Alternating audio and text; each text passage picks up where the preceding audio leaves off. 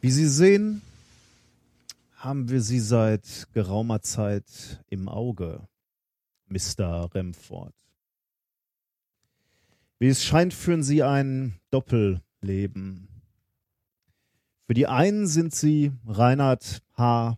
Remford, Doktorand in meiner respektablen Arbeitsgruppe an der Universität.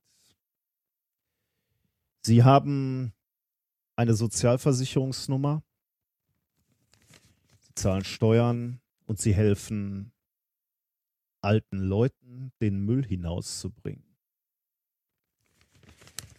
In ihrem anderen Leben sind sie unter dem Decknamen Standby, der große Science Slammer, bekannt, der jede nur mögliche Bühne zur Wissenschaftskommunikation betreten hat. Eines dieser Leben hat eine Zukunft, das andere nicht.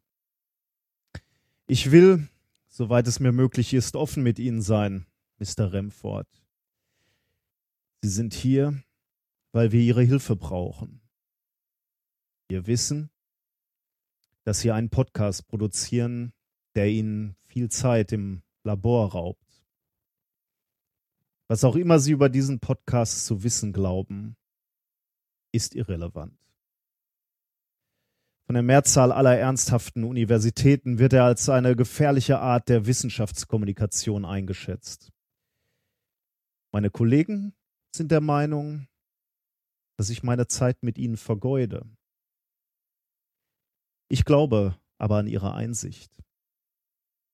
Wir sind bereit, ihnen einen Neuanfang zu ermöglichen, ihre Weste weiß zu waschen Dafür verlangen wir lediglich, dass Sie uns helfen, den Podcast einzustellen.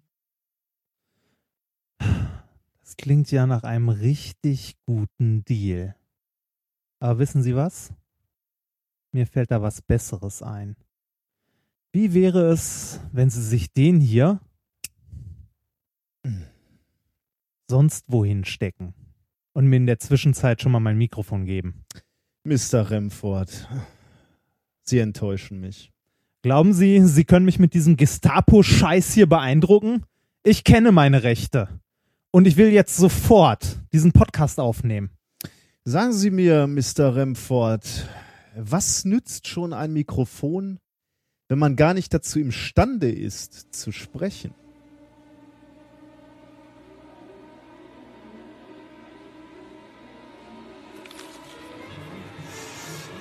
Oh.